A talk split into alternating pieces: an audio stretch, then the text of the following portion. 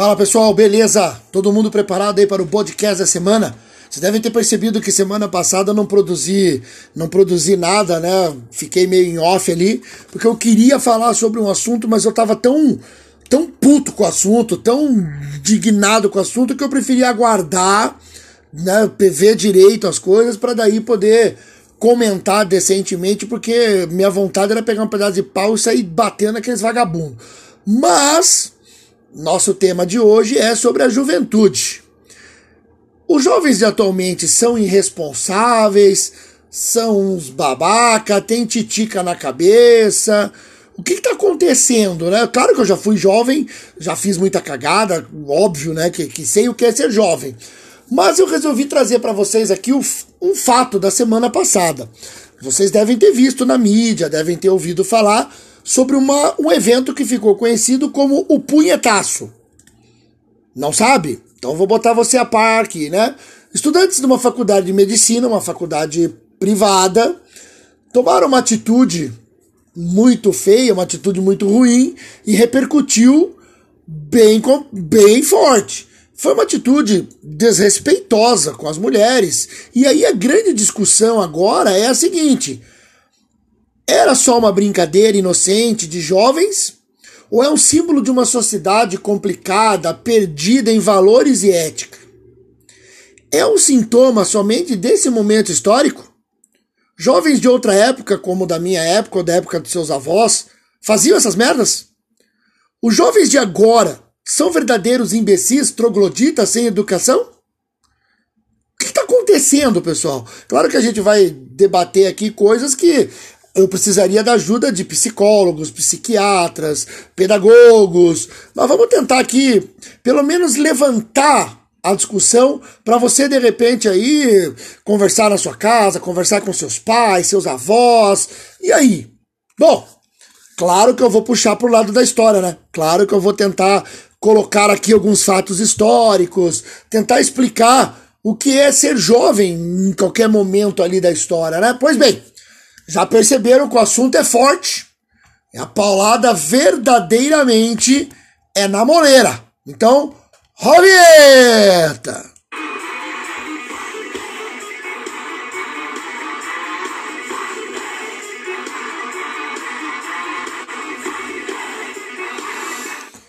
Pois bem, meus queridos, vamos aos fatos então.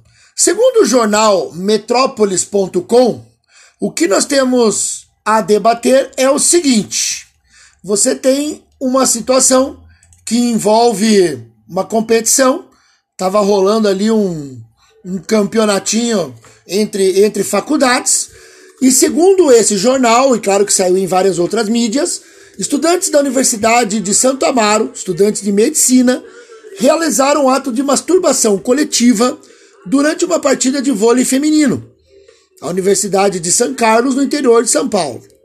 O episódio acabou sendo apelidado de punhetaço, mas olha só, pessoal.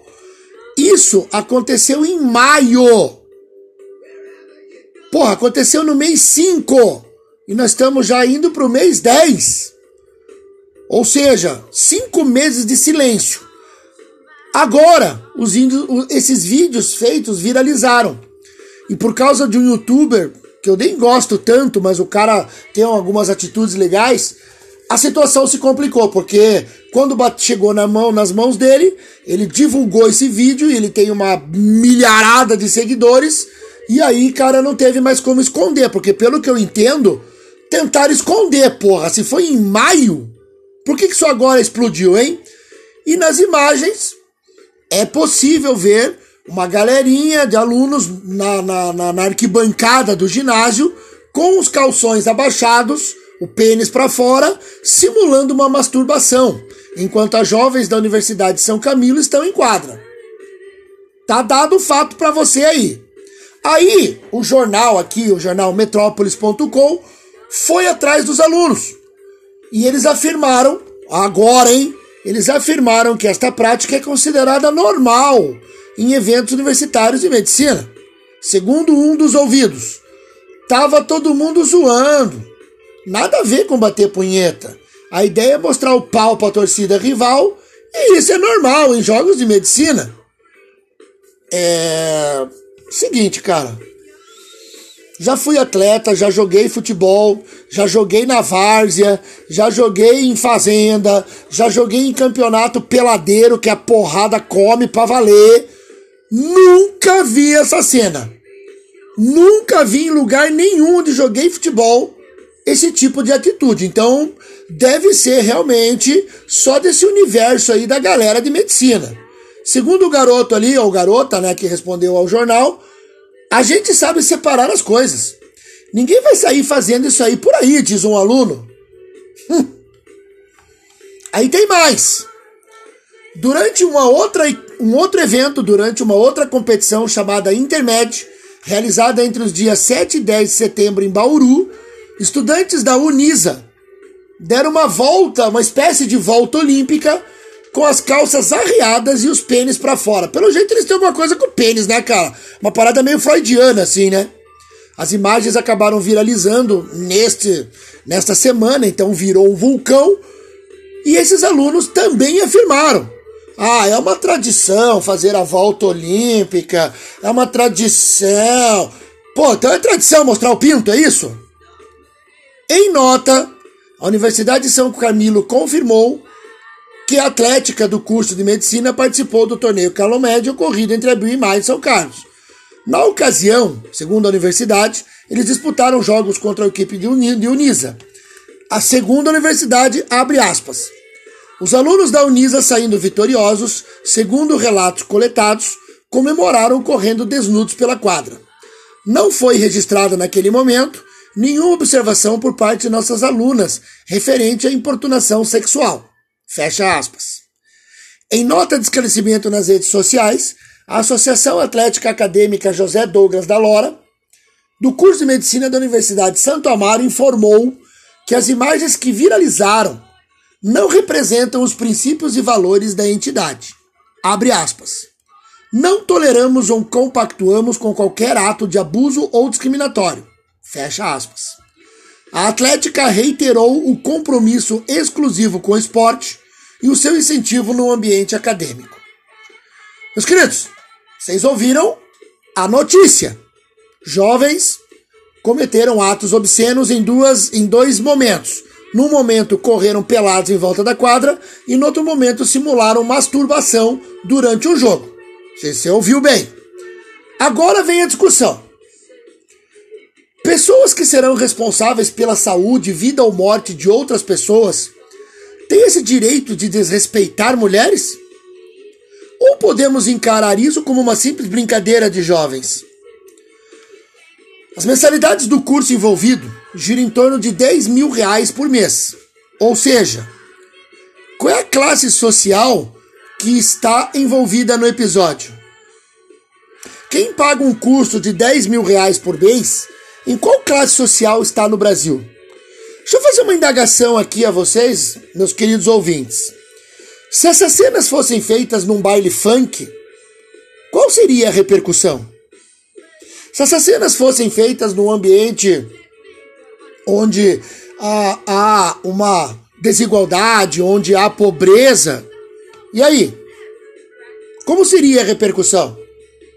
Será que as grandes redes de televisão não estariam já julgando todo mundo ali, dizendo que aquilo ali é uma pouca vergonha, que aquele tipo de música não presta e assim por diante, como sempre acontece?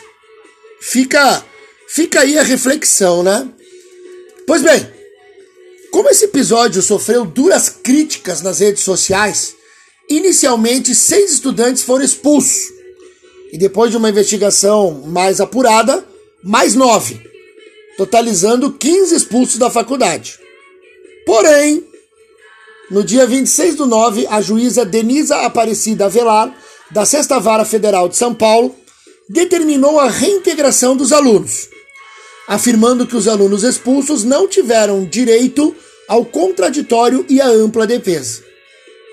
Cabe recurso, mas o advogado da instituição, Marco Aurélio de Carvalho, afirmou que a Unisa vai cumprir a decisão, ou seja, os garotos vão voltar aos seus cursos normalmente, nada aconteceu. Legal, né? Além da reintegração dos alunos, a juíza determinou que a Unisa instaure um procedimento disciplinar para apurar o envolvimento dos estudantes no episódio. Segundo a magistrada, abre aspas. Não cabe à instituição de ensino superior, sob a alegação de fato público e notório, proceder à expulsão dos estudantes, especialmente porque expressamente declara que os alunos possuem os rostos e os corpos pintados de preto, dificultando assim a identificação.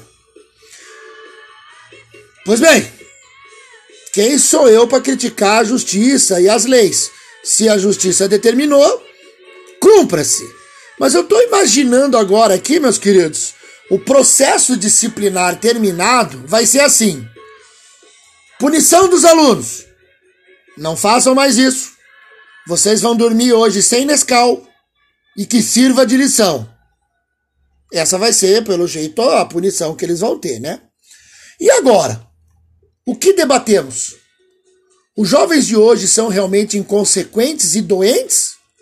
Ou essas atitudes se repetem ao longo da história? Será que os jovens, em outros momentos da história, também fizeram coisas assim? De repente, uma coisa num momento ali que todo mundo ficou horrorizado?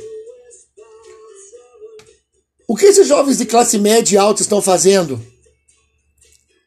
É só brincadeira? Ou são crimes a serem duramente reprimidos?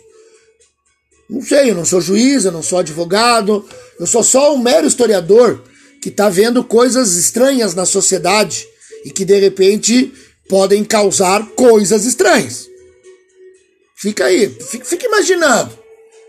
Agora eu vou mostrar para vocês, como eu disse, né? Vou puxar para a história. Vou, vou trazer para vocês aqui dois momentos históricos, três momentos históricos em que jovens fizeram coisas horrendas.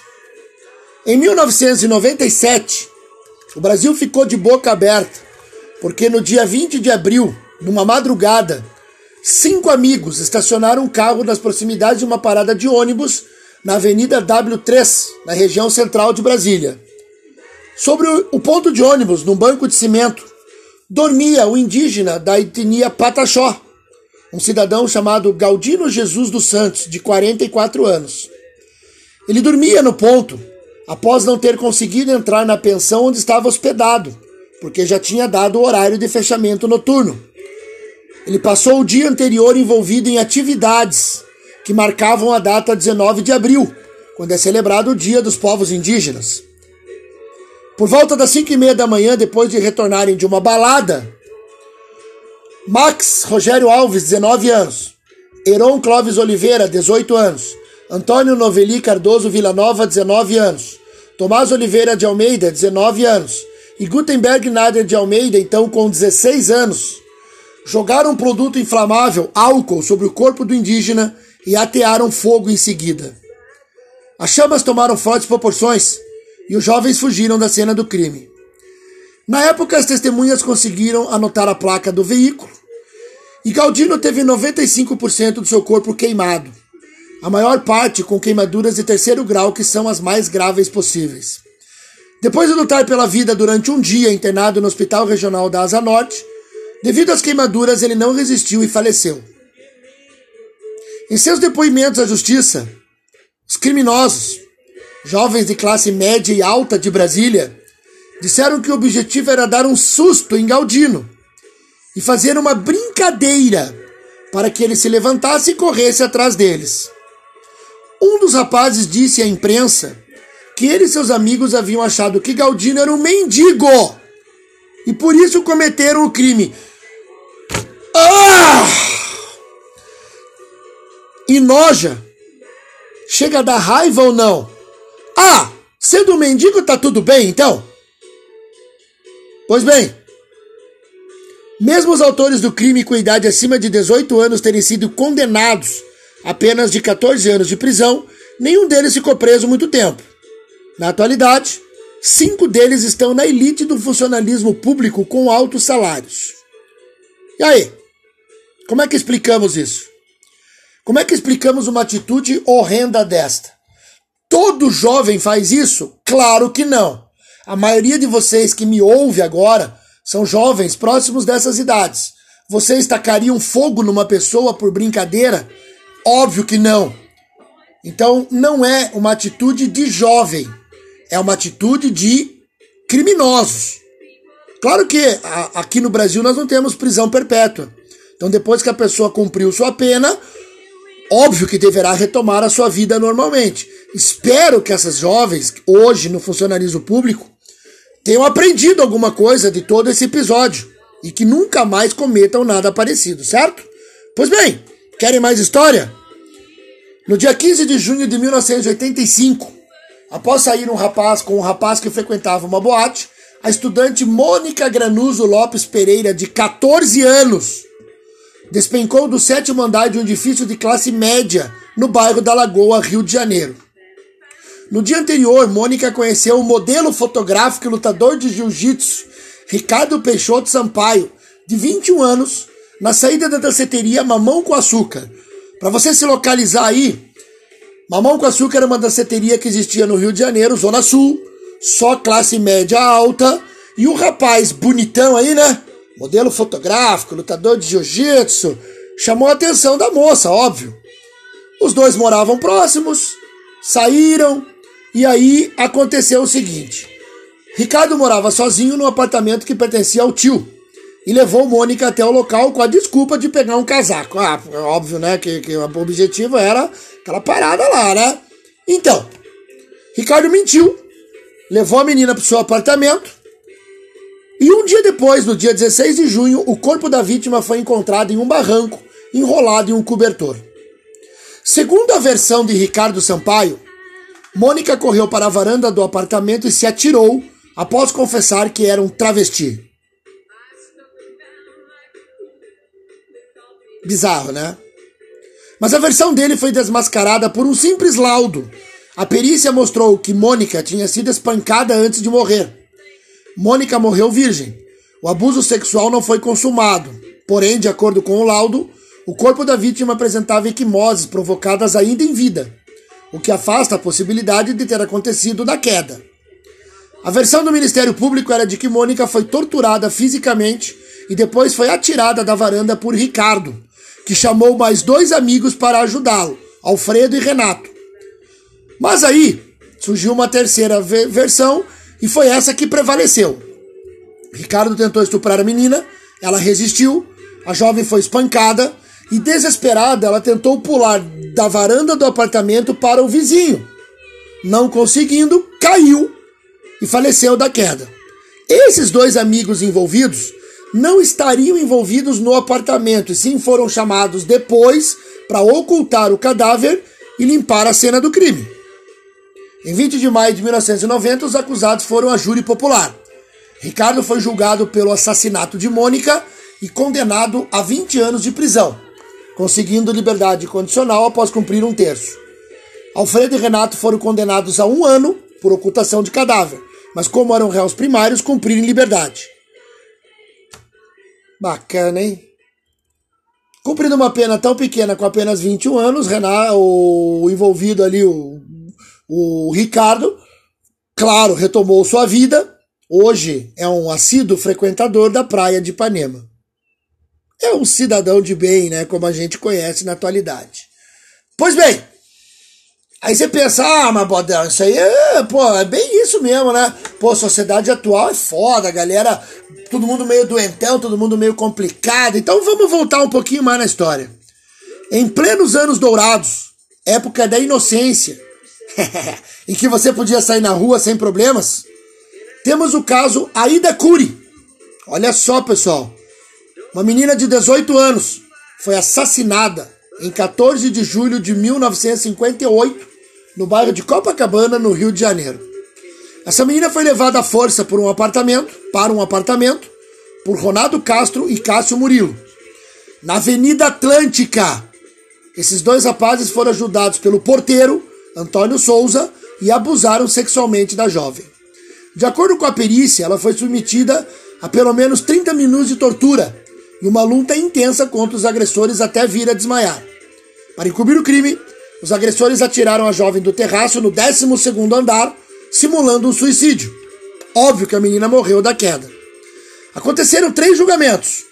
E ao final, Ronaldo Castro foi inocentado da acusação do homicídio, sendo condenado por atentado violento ao pudor. Os outros dois, o porteiro Antônio Souza, foi inocentado da acusação também de homicídio, mas desapareceu. Ninguém sabe que fim levou o cidadão. Já o outro amigo lá, o Cássio, menor de idade na época, foi condenado pelo homicídio. Ele foi condenado pelo homicídio, porque ele era menor. Ou seja, ele tinha 16 anos, foi encaminhado ao sistema de assistência ao menor, o SAM, e saiu de lá com 18 para servir ao exército. E eu lembro bem, assim, porque eu já li sobre esse assunto, sobre esse caso, inclusive, ainda houve uma tentativa de provar que foi a menina que provocou os três para o, o desfecho sexual. Sempre aquela velha história, né? A culpada pelo estupro é a mulher. A culpada pelo assédio é a mulher. Sempre essa velha história imbecil, né, meus queridos? Então, olha só. Vocês estão vendo como é importante estar atento às situações? É importante você ver qualquer coisa que provoque violência, que provoque algum tipo de situação contra as mulheres. A gente não pode dar chance pro azar. A gente não pode permitir nenhum tipo de é, violência, porque, pessoal, a gente nunca sabe quando ela pode chegar até nós, né? Não é brincadeira falar obscenidades para as mulheres. Não é brincadeira agir de forma truculenta. Não é brincadeira abusar sexualmente. Temos o dever de denunciar qualquer, quaisquer formas de violência contra as mulheres, ou quem quer que seja. Falo das mulheres porque o tema hoje é sobre as mulheres. Mas, cara, nós não podemos permitir, nós não podemos compactuar com nenhuma forma de violência. No caso da violência feminina, vocês podem ligar para o telefone 180 180, um canal 24 horas que procederá com os primeiros atendimentos. Meus queridos, não deixem os babacas vencerem.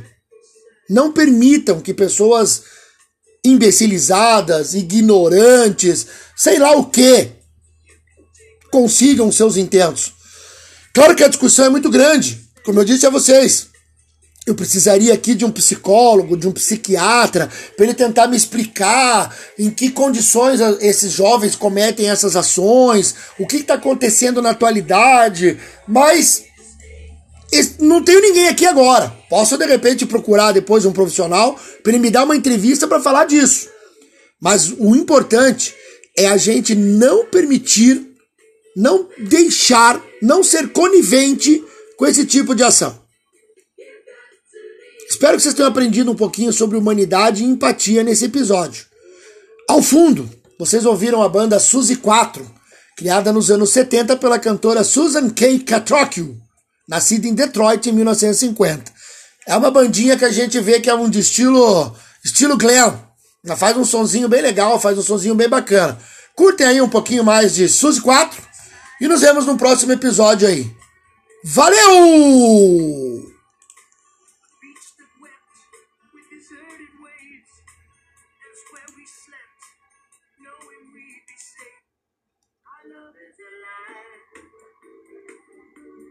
stumbling